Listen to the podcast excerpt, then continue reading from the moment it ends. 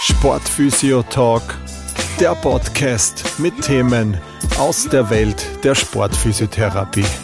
Mit eurem Host, Sportphysiotherapeut Chris Schantl.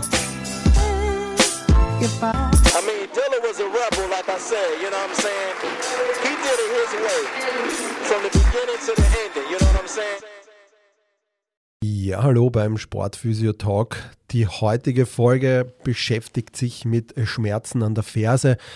Oft wird das Ganze immer oder immer wieder noch ähm, mittels äh, diagnostisch wird dann oft ein Fersensporn äh, auf, äh, diagnostiziert sozusagen.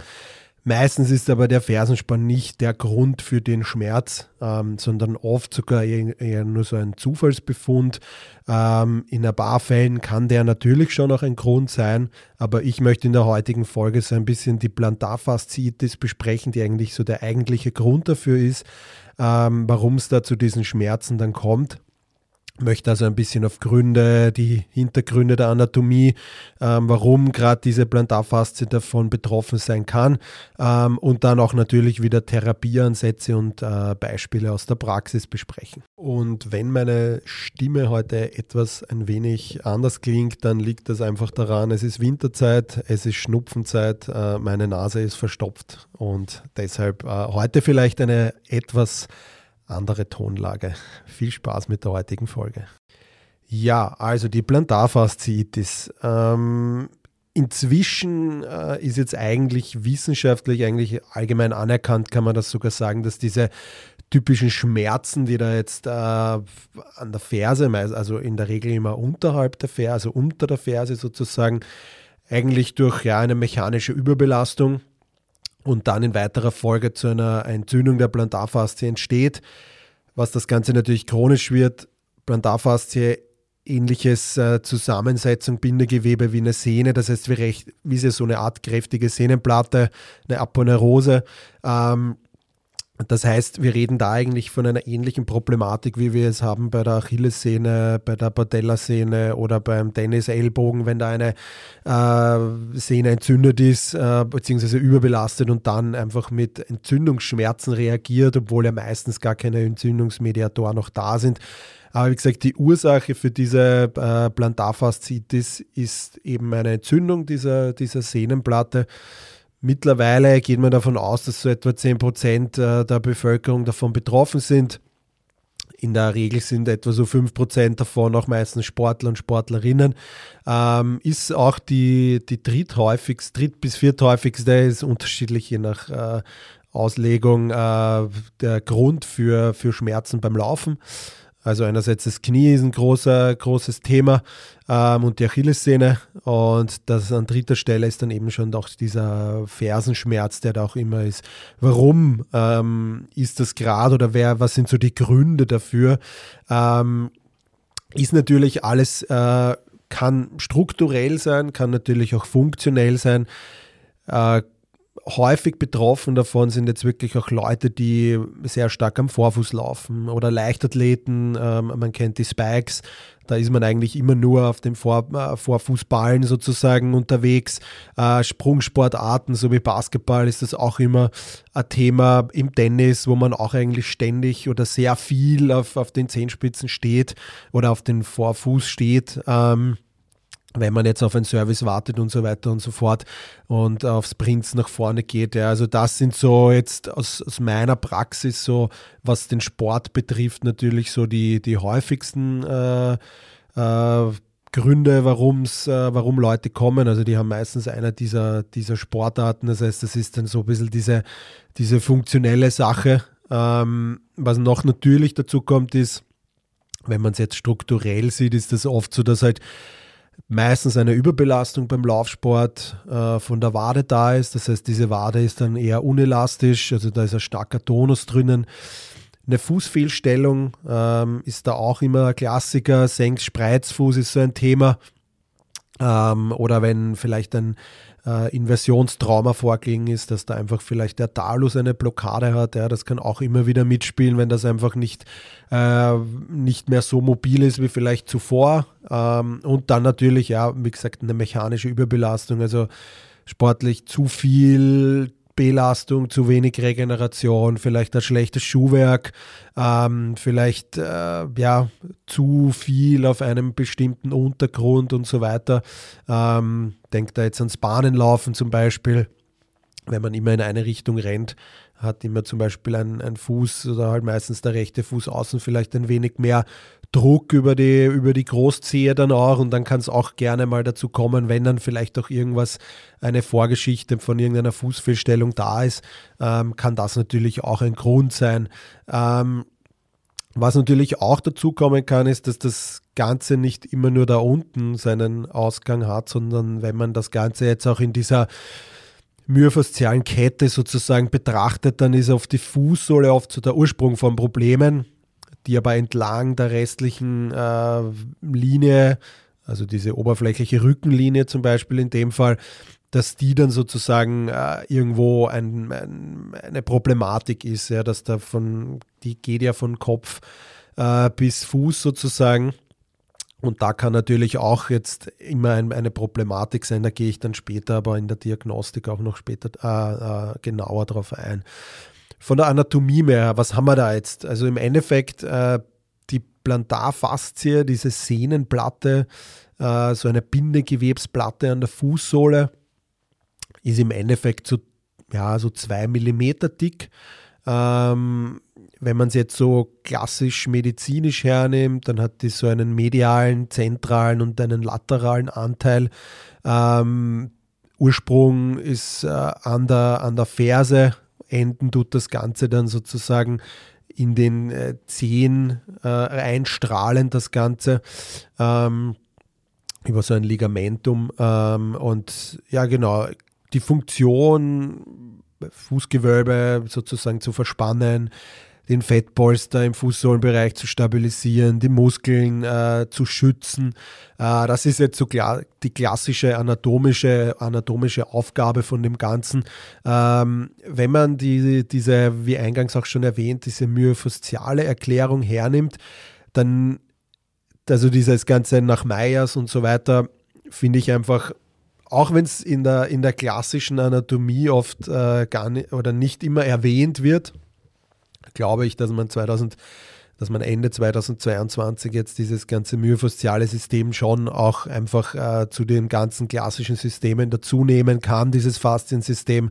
Ähm, ich glaube, da gibt es einfach wirklich viele Zusammenhänge in den Ketten, die man sich einfach damit auch gut erklären kann, wenn man an dem wirklich arbeitet, dass es da dann auch wirklich zu einer, zu einer Verbesserung kommt. Und deshalb äh, finde ich die Erklärung gerade in der, in der Sache auch wieder sehr hilfreich, weil sozusagen diese oberflächliche Rückenlinie quasi den Ausgang sozusagen an diesen Zehen verlangen hat, sozusagen, ähm, wo, wo quasi dieser, diese oberflächliche Rückenlinie sozusagen auch beginnt, die verläuft da entlang der Fußsohle, die umfasst dann sozusagen die ganze, eben diese ganze Plantarfaszie, Sehnenmuskeln, der kurzen Zehenbeugen, ja, die da im Fuß beginnen und verschmelzen dann sozusagen zu so einer Aponeurose, die zieht dann eben an der Vorderseite vom Fersenbein Richtung äh, Ferse nach oben und strahlt dann dort in weiterer Linie dann auch äh, in, die, in die Achillessehne ein. Also so in Kollagenfaserhülle vom Calcaneus geht sie dann dort über in die, in die Achillessehne. Und ich glaube, das zieht dann natürlich weiter weiterhin nach oben. Ja, also wenn man diese oberflächliche Rückenlinie kennt und bildlich vor sich hat, dann weiß man einfach, dass die dann bis nach oben äh, zum Hinterkopf und darüber hinaus zieht sozusagen.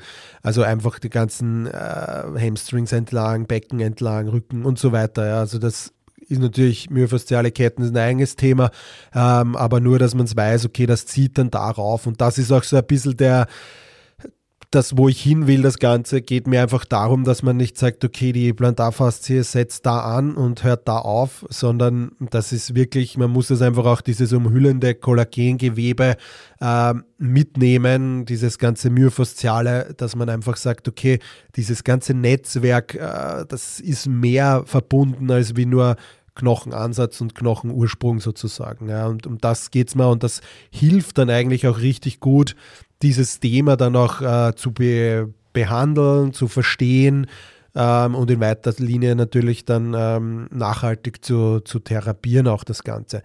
Ähm, die Funktion biomechanisch gesehen, ähm, da gibt es ein, ein, eine, gute, eine gute Erklärung davon.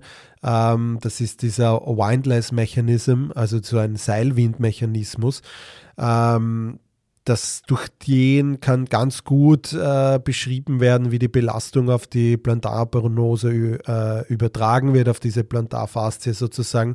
Ähm, wenn wir jetzt normal daspinnen, also in einem entspannten Stand, beide Beine am Boden, dann ist die Druckspannung ungefähr so ein bis zwei Prozent des Körpergewichtes, auf die, die dann wirklich auf diese Plantarfaszie wirkt. In der Dynamik schaut das Ganze dann nämlich anders aus, weil da, wie so oft, ähm, dass die Druckbelastung gerade da, was die Plantarfaszie betrifft, zehnmal so groß ist wie jetzt im Stand im Normalen. Ja. Und da bedient man sich eben diesen Seilwindprinzip.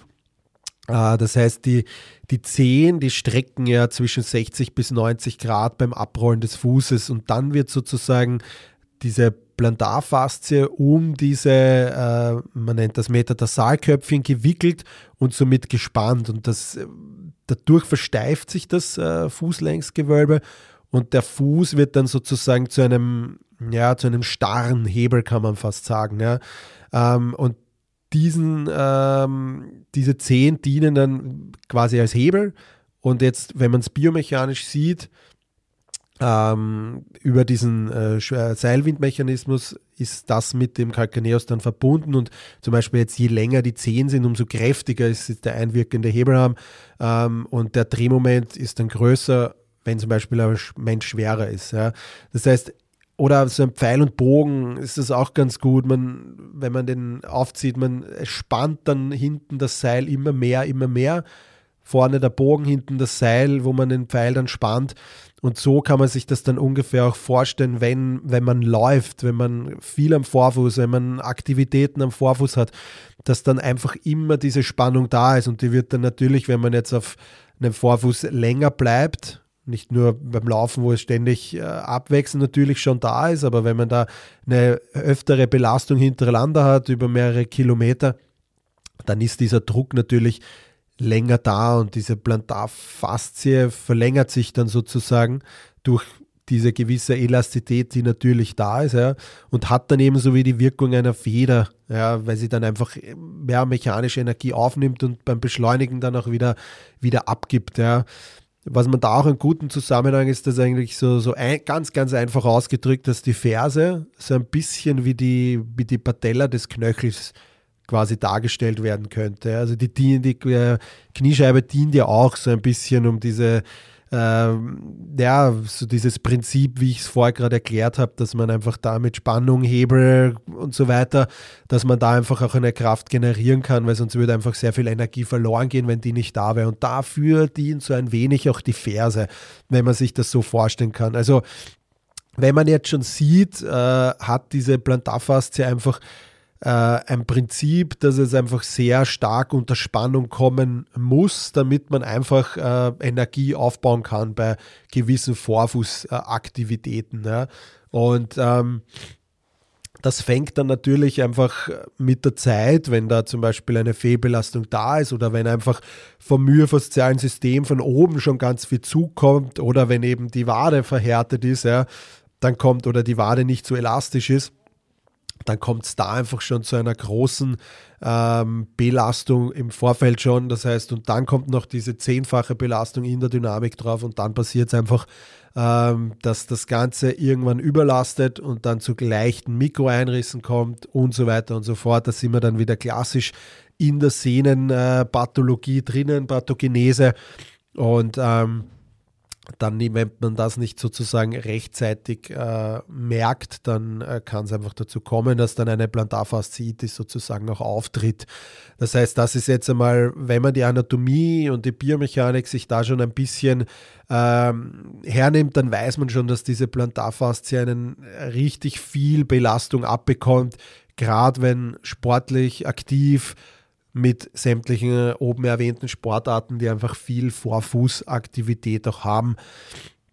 Wo ist jetzt aber so der, der Unterschied? Also warum, äh, wie gesagt, es geht die äh, Tendenz eh immer mehr dazu hin, dass, dass da nicht mehr Fersensporn steht als Diagnose für den Schmerz, sondern dass es wirklich äh, Plantarfasziitis steht. Und das ist auch, glaube ich, das, was, was wichtig ist für die, für die Kommunikation mit einem Patienten, dass man ihm das auch erklärt oder Patientin, Sportler, Sportlerin, dass man ihnen einfach erklärt, okay, nicht der Fersensporn ist das Problem, sondern diese Überbelastung der Sehne, wo es zu einer Entzündung kommen ist.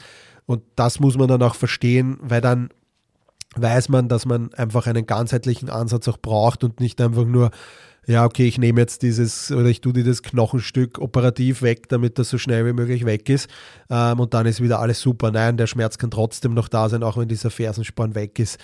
Es muss nicht immer ein Fersensporn da sein, es kann einer da sein. Der Unterschied äh, liegt im Endeffekt dahin, dass ähm, der Fersensporn so ein bisschen aus ja, medizinischem Unwissen heraus entstanden ist, aber sich, wie gesagt, noch immer hartnäckig auch hält. Äh, einfach, ja, so im Allgemeinen auch von, von Sportler oder Patienten, Patientinnenseite jetzt aber auch vom medizinischen Personal, dass das immer noch äh, gesagt wird, ja, ist ein Fersensporn und so weiter. Ja, so Verallgemeinerung wie jetzt der Tennisarm. Ja. Ähm, war einfach so typisches Standardvorgehen, dass man sich dachte, okay, äh, Röntgenbild gemacht, war früher ja vieler Röntgenbild und dann hat man einfach gesehen, okay, da ist irgendein äh, knöcherner Höcker, der gehört da nicht hin, das schaut aus wie so ein kleiner Sporn, der macht den Schmerz, den müssen wir zertrümmern, den müssen wir abschleifen, was auch immer, und dann ist das weg und dann haben die Leute aber trotzdem oft noch immer Schmerzen gehabt, ähm, weil eben man angenommen hat, dass der Fersensporn sozusagen einen mechanischen Druck ausübt auf die Sehne, auf diese Plantarfaszie und dazu kommt der Schmerz dann. Wie entsteht der Fersensporn? Ähm, klassisch, schulmedizinisch ähm, besteht der, also, also besteht aus Kalziumablagerungen ähm, die quasi durch Osteophyten gebildet werden. Ähm, also Osteophyten sind jetzt ähm, so degenerative strukturelle Veränderungen ähm, in Form von ja, knöchernen Ausläufern, meistens am Rand von, von, Knöchern, äh, von Knochen sozusagen. Ähm, also da schichten sich sozusagen Kalziumablagerungen aufeinander und äh, das macht potenziell dann meistens äh, ja, eine Deformierung und ähm, ist meistens, wenn man jetzt die Plantarfaszie hernimmt, ist das immer dort am Insertionsbereich der Plantarfaszie, also am, am Calcaneus. Ähm, und das ist so der, die, so entsteht sozusagen äh, ein Fersensporn. Es gibt ja den vorderen und den hinteren Fersensporn im Zusammenhang mit der Plantarfaszitis ist es natürlich der, der vordere Fersensporn, der an der Unterseite der Ferse auftritt.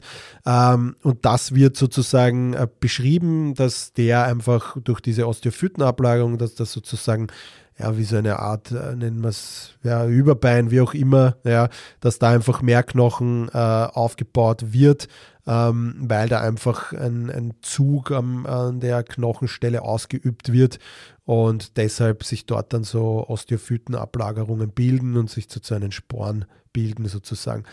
Wenn man das Ganze jetzt von der äh, myofaszialen Seite auch ein bisschen betrachtet, ähm, ist es eigentlich so, dass diese Plantarfaszie ähm, eigentlich nicht jetzt so direkt am Knochen ansetzt, sondern eher in diese, ja, in diese Periosthülle sozusagen einstrahlt.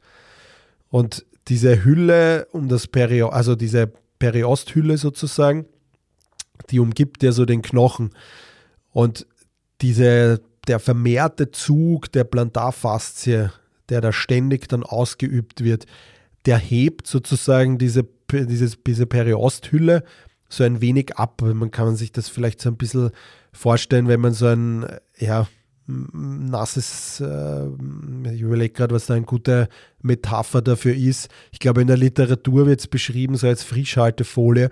So kann man sich so ein bisschen vorstellen, wenn man eine Frischhaltefolie jetzt ähm, ähm, auf eine Küchenplatte legt, die, wo vielleicht drunter ein bisschen feucht ist oder so, und dann hebt man dann in der Mitte so die, diese Folie ab sozusagen.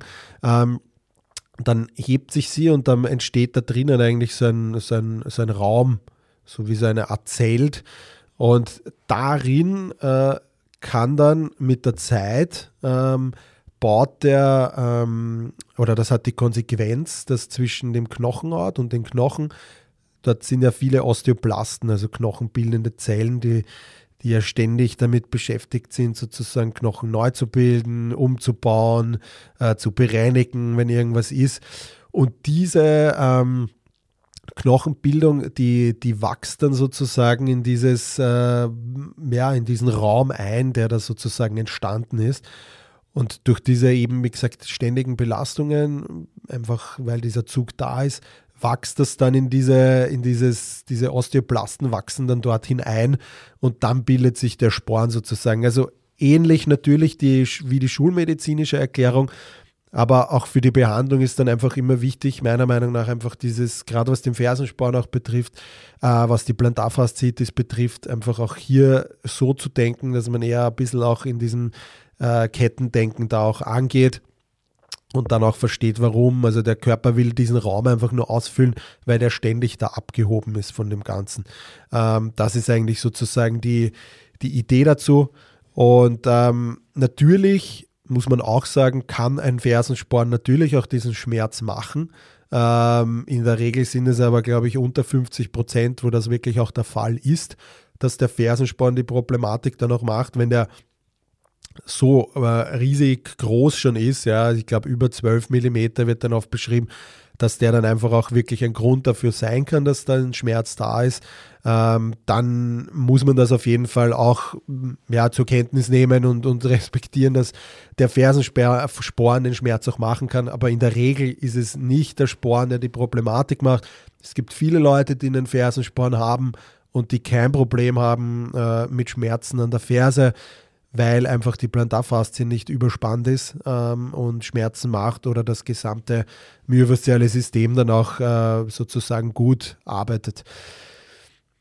Grundsätzlich glaube ich, jetzt ist einmal so ein bisschen äh, Anatomie, Biomechanik und so die Gründe, Erklärung dafür, wo die Unterschiede liegen, was die Gründe sind dafür, warum es dazu kommt, warum sich ein Fersensporn bildet, warum das aber jetzt nicht zusammenhängt mit der Plantarfaszitis, also die kann auch ohne Fersensporn bestehen. Ähm, dazu mal sozusagen war das jetzt einmal die Erklärung. Wenn ich jetzt äh, einen Sportler oder Sportlerin habe, die zu mir kommt und ähm, Schmerzen an der Ferse angibt, dann klagen die meistens darüber, über so einen ja, morgendlichen Anlaufschmerz im Fersenbereich, aber mit der Zeit äh, gehen sie weg. Ähm, auch beim Sport ist das oft so, dass es am Anfang oft da ist, dann gehen sie wieder weg. Ähm, aber oft kommen sie dann auch wieder zurück, äh, wenn man dann wieder länger vielleicht nach einer Halbzeit wieder rausgeht. Ähm, oder wenn man äh, vielleicht äh, dann eine Pause gehabt hat zwischen zwei Trainings, dann ist es auch wieder da verstärkt wird es dann oft beim Absprung oder bei äh, Start-Stop-Bewegungen sozusagen. Und ähm, genau, klagen einfach dann über Schmerzen in dem typischen Bereich, lokaler Schmerz eben in diesen äh, Prozessus medialis tuberis calcani sozusagen. Ähm, da ist so dieser, dieser Hauptschmerzpunkt äh, anatomisch gesehen ist das diese, äh, dieser knöcherne Vorsprung am, ähm, am Calcaneus sozusagen.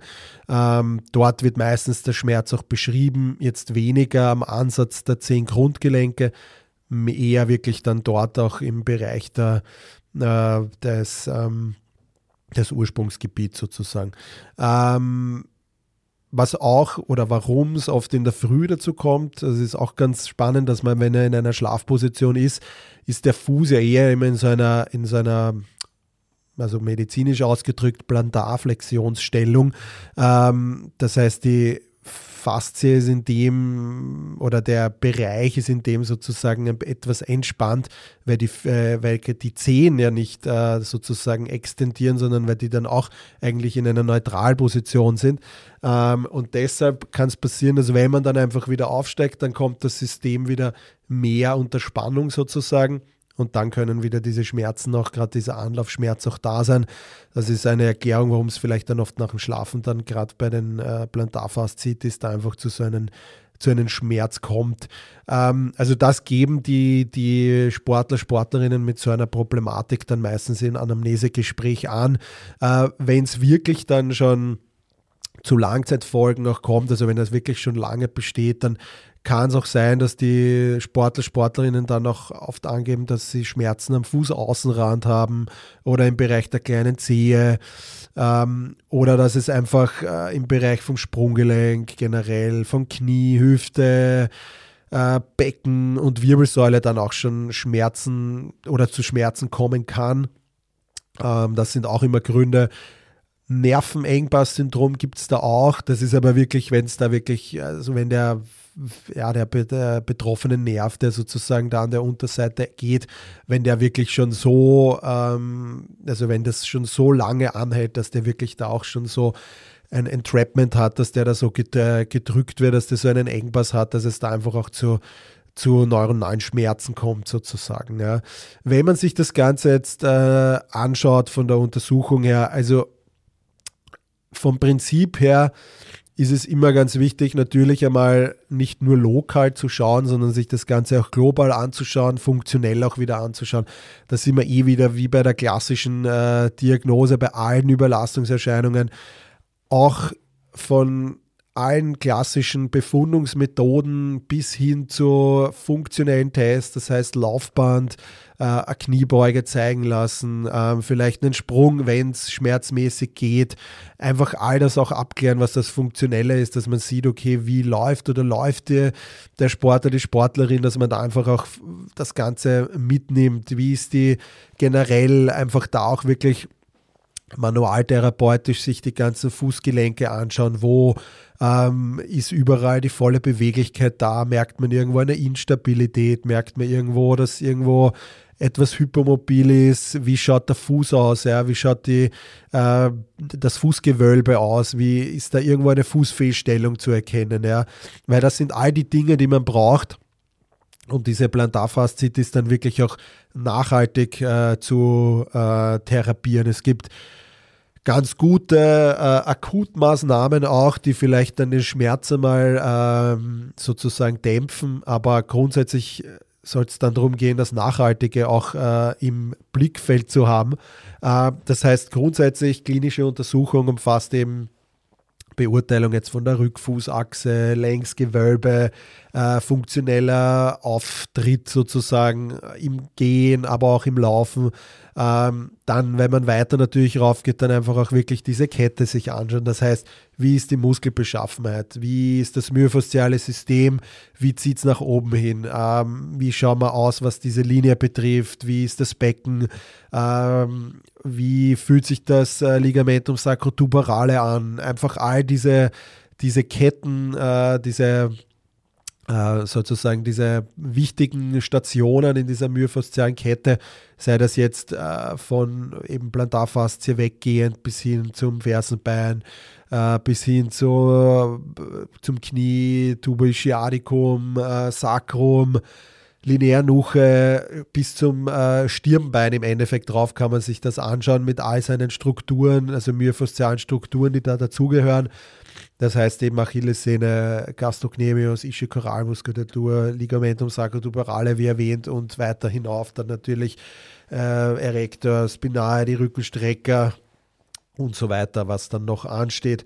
Ähm, wie gesagt, grundsätzlich Bewegungsmuster anschauen, äh, Beschaffenheit der Strukturen anschauen und dann kommt man eigentlich eh relativ rasch dann zu seiner, zu seiner Diagnose auch. Und man kann dann natürlich oder oft kommen die Leute dann vielleicht auch noch mit einem Ultraschallergebnis, weil sie eben davor schon bei einem Arzt oder bei einer Ärztin waren. Ähm, eine gesunde Plantarfaszie, habe ich eh eingangs erwähnt, ist so etwa zwei bis vier Millimeter dick, je nach äh, Mensch natürlich unterschiedlich. Ähm, entzündlich verändert ist die Plantarfaszie dann oft, dann kann sie wirklich so 4 bis 8 Millimeter sogar erreichen, bis 10 auch oft beschrieben. Ähm, mit einem speziellen Ultraschall kann man dann natürlich auch schauen, ob es da schon zu irgendwelchen Neovaskulisierung kommen ist, ähm, dass da irgendwie Gefäße und Nerven schon eingewachsen sind, die da auch äh, Probleme machen. Also in einem Ultraschall kann man das dann auch da ganz schon gut abklären. Oft wird, wie gesagt, noch immer ein Röntgen gemacht, dann sieht man vielleicht einen Fersensporn oder keinen. Wie gesagt, geht auch ähm, immer so einher mit dem Ganzen. Und ja, also wie gesagt, das ist jetzt aber meiner Meinung nach kann man es klinisch schon sehr gut beurteilen, äh, dass es sich da um eine Plantarfaszitis handelt. Ultraschall ist für mich dann noch so ein Ding, wo es wirklich gut bestätigt wird. Und ja, am Röntgen kann man dann sozusagen noch ähm, ausschließen, ob, es, äh, ob ein Fersensporn auch mit dabei ist oder nicht. Aber wie gesagt, wie eingangs erwähnt, der Fersensporn ist nicht, die, ist nicht der Grund, sondern es ist einfach so ein Mitbringsel von dieser Plantarfasziitis. Ähm, und das ist eigentlich das, was zum Röntgen da auch zum, zum Sagen gibt. Und mit all diesen ähm, eigenen Untersuchungsergebnissen, wenn man dann vielleicht noch bildgebende Verfahren hat. Ähm, mit all dem lässt sich dann eigentlich ganz gut äh, relativ schnell differenzieren, äh, ist das ein Plantarfaszitis oder nicht. Wie gesagt, ob da jetzt ein Fersensporn dabei ist oder nicht, das macht keinen Unterschied, weil wir wollen die Plantarfaszie bzw. dieses ganze myofasziale System, wenn wir da irgendwo was ähm, sozusagen gefunden haben, das ist das, was wir eigentlich dann ähm, bearbeiten möchten. Das heißt, was machen wir jetzt? Ähm, also kurzfristig oder kurzfristige Beschwerdelinderung. Ähm, man kann sich da jetzt natürlich alles hernehmen, was einmal an, an, an Zug oder den Zug von der Plantarfaszie vermindert. Das heißt, ähm, Wade freimachen, wenn es von der Wade kommt, also Wade freimachen mit all dem, was einem zur Verfügung steht, von äh, Massage, Triggerpunkttherapie, ähm, Dry Needling, ähm, was auch immer es da geht, damit man hier einfach einmal die Spannung wegnimmt von dem Ganzen. Man kann für den Schmerz natürlich direkt was machen, man kann damit äh, einem Tape arbeiten. Ähm, aber jetzt nicht irgendwie nur Tape draufkleben, sondern man kann das ganz gut ein bisschen dämpfen. Man macht da so einen Donut sozusagen. Also da gibt es dieses äh, Leukotape-Form und dann schneidet man quasi so einen runden Ding wie so einen äh, Donut aus. Man kann da auch zwei übereinander geben. Ähm, das heißt, dort, wo das Loch ist, ist natürlich dann die Stelle, wo der Hauptschmerzpunkt ist. Und das tapet man dann an die Fußsohle äh, sozusagen dran. Dann nimmt man den Sportler vielleicht jetzt einmal äh, und der Sportlerin vielleicht einmal so den Schmerz weg, dass man da vielleicht trotzdem in seinem Schuh weiter spielen kann ähm, oder trainieren kann, laufen kann, ja, dass man da einfach, den kann man immer wieder verwenden, diesen Donut sozusagen auch, ja, dass man da vielleicht schafft, eine, eine leichte Minderung einmal herbeizuführen, dass, es, dass man da den Schmerz ein wenig dämpft. Ähm, weiters geht natürlich, dass man, äh, wenn man so Silikonfersenpolster kann man natürlich auch nehmen, ja, ähm, dass man, aber wenn man die nicht gleich zur Hand hat, man kann natürlich alle anderen Möglichkeiten hernehmen, die an Schmerz dämpfen. Sie jetzt auch mit einer Kryotherapie versuchen, vielleicht das ein bisschen zu dämpfen, den Schmerz, dass man einen einfach runterbekommt.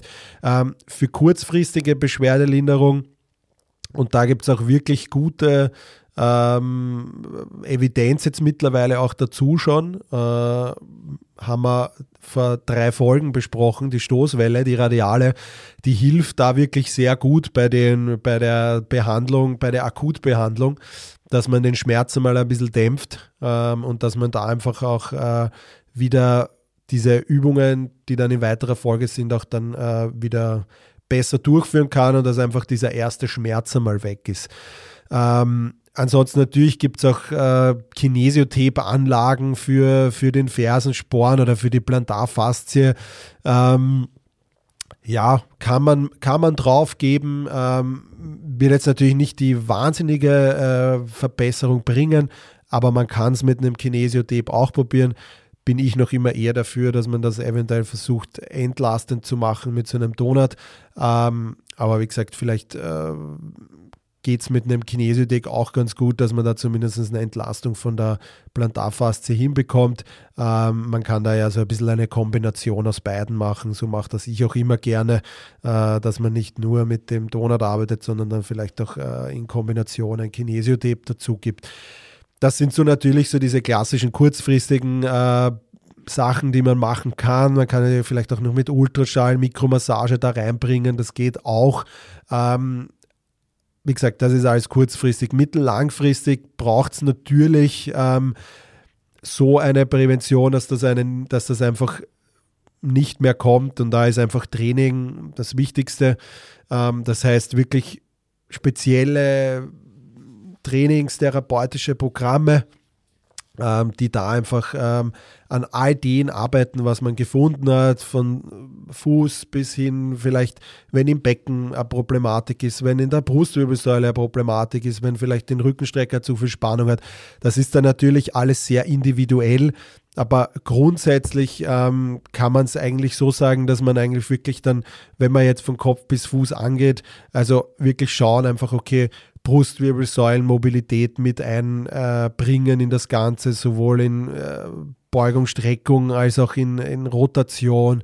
Man kann das Becken mit, man kann sich Mobilisation fürs Becken, ähm, was natürlich auch die Hüfte inkludieren kann, Lendenwirbelsäulenmobilisationen. Man kann Hamstrings mobilis mobilisieren, man kann äh, Wade mobilisieren, ähm, man kann äh, Fußgelenk, Sprunggelenk mobilisieren. All das, dass man das in seinem Behandlungsplan Schwerpunkte legt, wo das Ganze natürlich dann die Problematik hat und nicht nur am Fuß und Stunden arbeitet, sondern wirklich diese ganze Kette äh, aufmacht und nutzt. Das kann man natürlich nach nach einer Zeit, wenn man wirklich merkt, okay, das erholt sich die Sache, das ist wirklich besser geworden, dann kann man da natürlich ein paar Sachen wegstreichen. Ähm, aber natürlich zu Beginn darf das ruhig ein umfassenderes Programm auch sein, meiner Meinung nach. Ähm, genau. Ansonsten, ähm, wie gesagt, aus therapeutischer Sicht, was natürlich das habe ich beim kurzfristigen eigentlich natürlich vergessen, noch genauer darauf einzugehen, ähm, dass man diese ganze Myofaszienketten löst. Also wie gesagt, Spannung aus der Wade wegnehmen, ja, dass man aber hier auch eben versucht, diese, ähm, diese ganzen äh, Myofaszienketten aufzumachen. Das kann man machen mit, mit seinem Daumen, das kann man auch mit der Stoßwelle zum Beispiel machen, wenn man eine hat. Mobilisieren von dem äh, Sprunggelenk äh, manualtherapeutisch dass man hier einfach versucht, eben im Bereich vom, vom Fersenbein, wenn man da irgendwas gemerkt hat, dass man da einfach auch äh, sozusagen äh, das Ganze manualtherapeutisch stabilisiert, äh, mobilisiert, aber dem äh, Sportler, Sportlerin da einfach auch äh, Tools in die Hand gibt, wie er das auch selber machen kann. Ähm, weiters natürlich ähm, Training. Das heißt, es geht jetzt darum, dass man im Endeffekt äh, das Training so gestaltet, dass man natürlich ähm, einerseits das Fußgewölbe trainiert, falls es da Problematiken gibt, dass man die Wade trainiert, falls es da Problematiken gibt, dass man da einfach wirklich schaut, okay, wie kann ich einen Sehnenbereich trainieren? Natürlich kann man mit exzentrischem Krafttraining arbeiten. Das heißt, auch da gibt es gute Werte, dass bei einer Plantarfasziitis ähm, diese Neovaskularisierung stattfindet. Ähm, und mit exzentrischem Training kann man ja diesen übersteigerte Durchblutung sozusagen hemmen und äh, beziehungsweise reduzieren. Und dafür kann man einfach auch, was die Plantarfasziitis betrifft, mit einem exzentrischen Krafttraining auch arbeiten. Das dient sich da auch ganz gut an. Da kann man sich dem bedienen, was man bei einer Achillessehnenreha hernimmt, äh, je nachdem, mit nach welchen äh, Programm da arbeitet. Weiters ist natürlich, ähm, was ich immer versuche, den Leuten zu erklären, ähm, dass man äh, versucht, das Ganze, ähm, dass man die Großzehe sozusagen wieder als äh, den Big Player im System äh, aufnimmt, sozusagen. Also dass die Großzehe wieder den großen Teil übernimmt und dass die einfach äh, ja sozusagen ihre Arbeit wieder macht und dass man das einfach versucht auch zu lernen. Oft ist da die Mobilität eingestreckt, das heißt, man muss da ein bisschen auch die, die äh, Mobilität der, äh, der Großzehe auch wieder zurückführen sozusagen und dann aber natürlich auch Kraftübungen machen damit sozusagen die, ähm, die Großzehe hier auch wieder diese Kraftübertragung auch hat, dass der Fuß wieder gut funktioniert. Da gibt es coole Übungen dafür, eben Wadenheber über die Großzehe gezielt zu machen, ähm, unterschiedliche Standwagenübungen, wo man vielleicht wirklich bewusst ein, ein Gummiband unter die Großzehe gibt, dass die den Druck auch hat, ähm, dass die da wirklich ständig auch arbeiten muss und nicht abhebt bei all den Bewegungen. Ähm, es gibt nette Tools wie das Blackboard zum Beispiel, mit dem ich sehr gerne arbeite, wo man das auch richtig gut integrieren kann, das Ganze. Ähm, das sind alles Kraftübungen, die man sich dann individuell natürlich für die, für die genaue Problematik auch überlegen kann. Wie gesagt, es ist auch sehr umfangreich, je nachdem, wo, die, wo der Grund wirklich liegt. Oft geht es einher mit einer Fußfehlstellung. Das heißt, man kann auf jeden Fall ähm, sein Fußprogramm aus der, aus der Lade holen, wo man weiß, okay, das geht gut, um einfach dem, dem das Längsgewölbe wieder gut zu trainieren, dass die Großzehe wieder ihren, ihren Part übernimmt in dem Ganzen, dass man aber auch die, die Wadenmuskulatur oder die Unterschenkelmuskulatur, alle äh, Tibialis posterior, alle, die da äh, mitspielen in diesen in der, der Fußsache, dass man die einfach dann auch wieder mit integriert in das Ganze.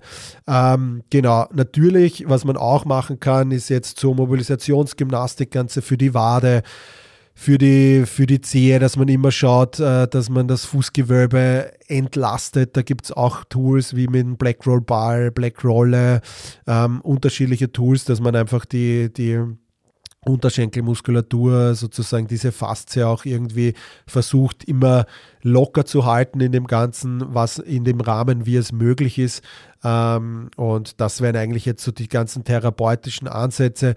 Mobilisation, Eigenmobilisation der, der Plantarfaszie auch dem Patienten mitgeben. Da gibt es, dass man ähm, also ich erkläre das immer so, dass man so den, den Fuß äh, auf seinen äh, gegenüberliegenden Oberschenkel legt und dann sozusagen die, die Großzehe so extendiert, also wirklich überstreckt und zeitgleich sozusagen so einen Querdruck äh, gegen die Plantarfaszie ausübt, ähm, dass man da einfach so diese Plantarfaszie äh, Full Range auch mobilisiert zu versuchen. Ähm, das ist eigentlich das, was bei der Plantarfaszie oder so kann man sich ein Programm vorstellen, was all das natürlich sensomotorisch kann man da auch das Ganze dann transferieren, dass man auch im, in, in sensomotorischen Übungen hier einfach auch gut äh, mit dem Ganzen arbeitet. Ähm, wenn das alles nicht hilft, ähm, das heißt, wenn es dazu kommt, dass man sagt, okay, ähm, habe jetzt sechs Monate oder länger wirklich konservativ probiert, kann man natürlich immer noch äh, ja, ärztlichen Rat zur Seite holen und das Ganze vielleicht äh, operativ versuchen. Ähm, ist natürlich immer der letzte Ausweg, weil in der Regel es wirklich gut konservativ auch funktioniert.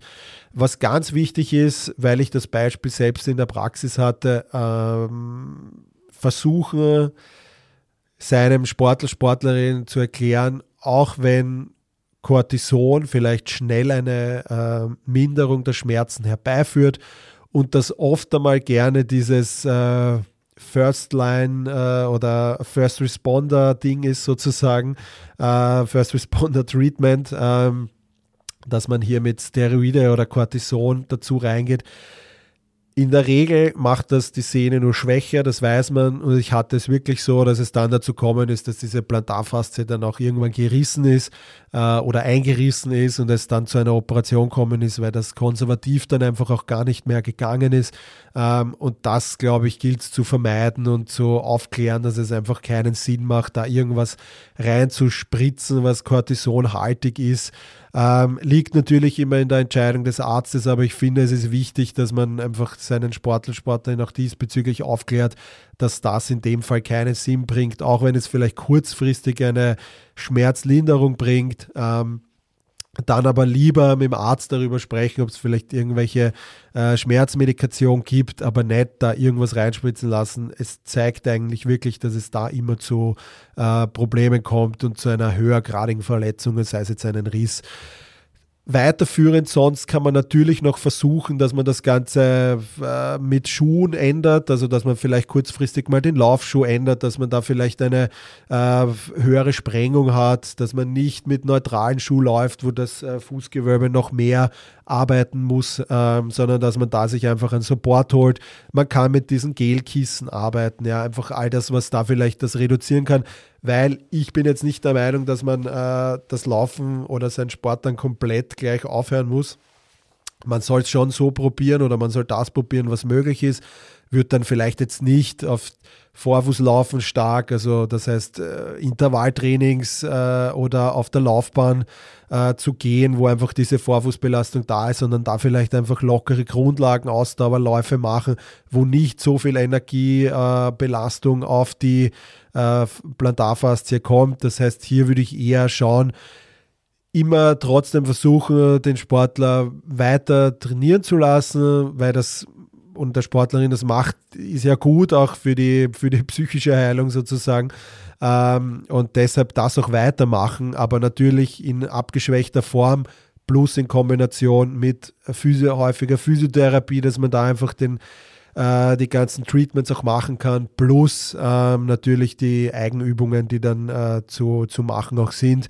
Ähm, von der Ernährung kann man natürlich schauen, dass man da einfach auch Nahrungsmittel nimmt, die eher entzündungshemmend sind. Alles, wo jetzt vielleicht auch Vitamin C, Zink und so weiter enthalten ist, das Ganze, äh, dass man beim Trinken schaut, dass man natürlich so grüner Tee in die Richtung, Gewürze beim Essen, Omega-3-Fettsäuren, all das äh, vermehrt zu sich nehmen und natürlich all diese ganzen entzündungsfördernden Archidonsäure, wo jetzt, was jetzt alles äh, wahnsinnig viel tierische Fette, äh, ja, klassische Industrieöle, Fertigprodukte, dass man das einfach versucht zu vermeiden, äh, damit man auch was, also damit man auch ernährungstechnisch da vielleicht auch äh, eingreift in das Ganze. Also wie gesagt, grundsätzlich ist es eine eine Sache, die man trainingstherapeutisch, manualtherapeutisch, ähm, sportphysiotherapeutisch gut in den Griff bekommen kann. Man braucht aber wie immer viel Geduld. Ähm, und äh, weil es einfach auch länger dauert, bis das Ganze dann weg ist. Aber es gibt Gott sei Dank mittlerweile schon auch Hilfsmittel, damit man den Schmerz zumindest dämpfen kann. Ähm, wie gesagt, einerseits auf äh, mechanischer Seite ist es einfach eine äh, eine Stoßwelle. Auf äh, therapeutischer Seite kann man mit unterschiedlichen Tapes, Dämpfern arbeiten, ja, myofaszial arbeiten, dass man da einfach die Spannung wegnimmt. Das ist im Endeffekt so die, ähm, die äh, Möglichkeiten, die man da auch hat, dass man da relativ vielleicht eine Schmerzfreiheit hat, was aber noch nicht bedeutet, dass das ganz weg ist. Ähm, aus der Praxis kurz zwei Beispiele. Ähm, Basketball ähm, hat sich dann auch dieser Fersenschmerz wirklich lange gehalten. Ähm, war dann bei mir, ähm, wir haben das mit genau diesen besprochen, diagnostischen Verfahren gemacht, wir haben den äh, wirklich Behandlungsplan auch so durchgeführt, ähm, der, wie ich er erwähnt habe, von Mobilisation bis Mobilisationsgymnastik, Schrägstrich Dehnen, ähm, bis hin zu Kräftigungsübungen, bis hin zu Stabilitätsübungen, all das äh, hat dann auch richtig gut funktioniert und der Schmerz war dann auch weg. Anderes Beispiel, wo es dann operativ behandelt worden ist, war wirklich so, Tennis ähm, wurde Cortison reingespritzt, wir haben trotzdem mit den Übungen angefangen, gearbeitet. Ähm, dann wurde auch der Nerv einmal gelötet von außen, dass der Schmerz unterdrückt wird. Unterm Strich kam es dann zu dieser erwähnten äh, Riss der Plantarfaszie, musste dann operativ behandelt werden. Ähm, und ja, war dann natürlich dadurch besser, ähm, aber grundsätzlich äh, sieht man das, was da für zwei unterschiedliche Ginge gibt. Also einerseits mit viel Geduld das Ganze hinbekommen, äh, auf der anderen Seite mit viel, zu vielen Interventionen, die nicht nachhaltig waren, äh, kam es dann schlussendlich zu einer Operation äh, längere Ausfallszeit. Ähm, und äh, das war eigentlich so, ist eigentlich so der, der schöne Unterschied, dass man, wenn man diese ähm, Geduld mitbringt, dass es meistens wirklich zu einer ausreichenden Verbesserung kommt. Das dauert natürlich über mehrere Wochen, Monate, ja, ähm, aber es braucht einfach hier intensive und eine konsequente Therapie, damit das dann auch wirklich ohne eine Operation besser wird. Ähm, man kann natürlich, wenn wichtige Wettkämpfe anstehen, äh, sich mit irgendwelchen äh, ärztlichen Hilfsmitteln helfen. Ähm, das alles im Bereich des äh, Offiziellen ist sozusagen. Cortison da auf jeden Fall vermeiden, das macht keinen Sinn. Ähm, wie gesagt, alles immer wirklich Arzt des Vertrauens, Ärztin des Vertrauens haben und einfach wirklich die Sachlage gut besprechen aber in der Regel ähm, solche Fast-Fix-Dinger bringen wirklich eben immer nur kurzfristig eine Lösung. Plantarfasziitis braucht einen nachhaltigen Ansatz, wirklich das ganze System abscannen, funktionell bis ähm, strukturell und dann kann man das wirklich sehr, sehr gut äh, in den Griff bekommen und dann ist das meistens äh, auch getan damit und kommt dann auch nie wieder, wenn man diese Dinge dann auch wirklich ähm, immer beachtet. Plantarfasziitis, ich hoffe, ihr habt da jetzt einen Eindruck bekommen, wie man das äh, zu verstehen hat, äh, wie man es behandeln kann, was so Gründe sind und so weiter und so fort. Und ja, hoffe, ihr habt äh, wieder viel Infos mitnehmen können aus der Folge. Ich sage ciao, ciao und äh, wir hören uns in der nächsten Woche wieder. Ja, das war's auch schon wieder mit der heutigen Folge. Ich hoffe, ihr hattet Spaß dabei.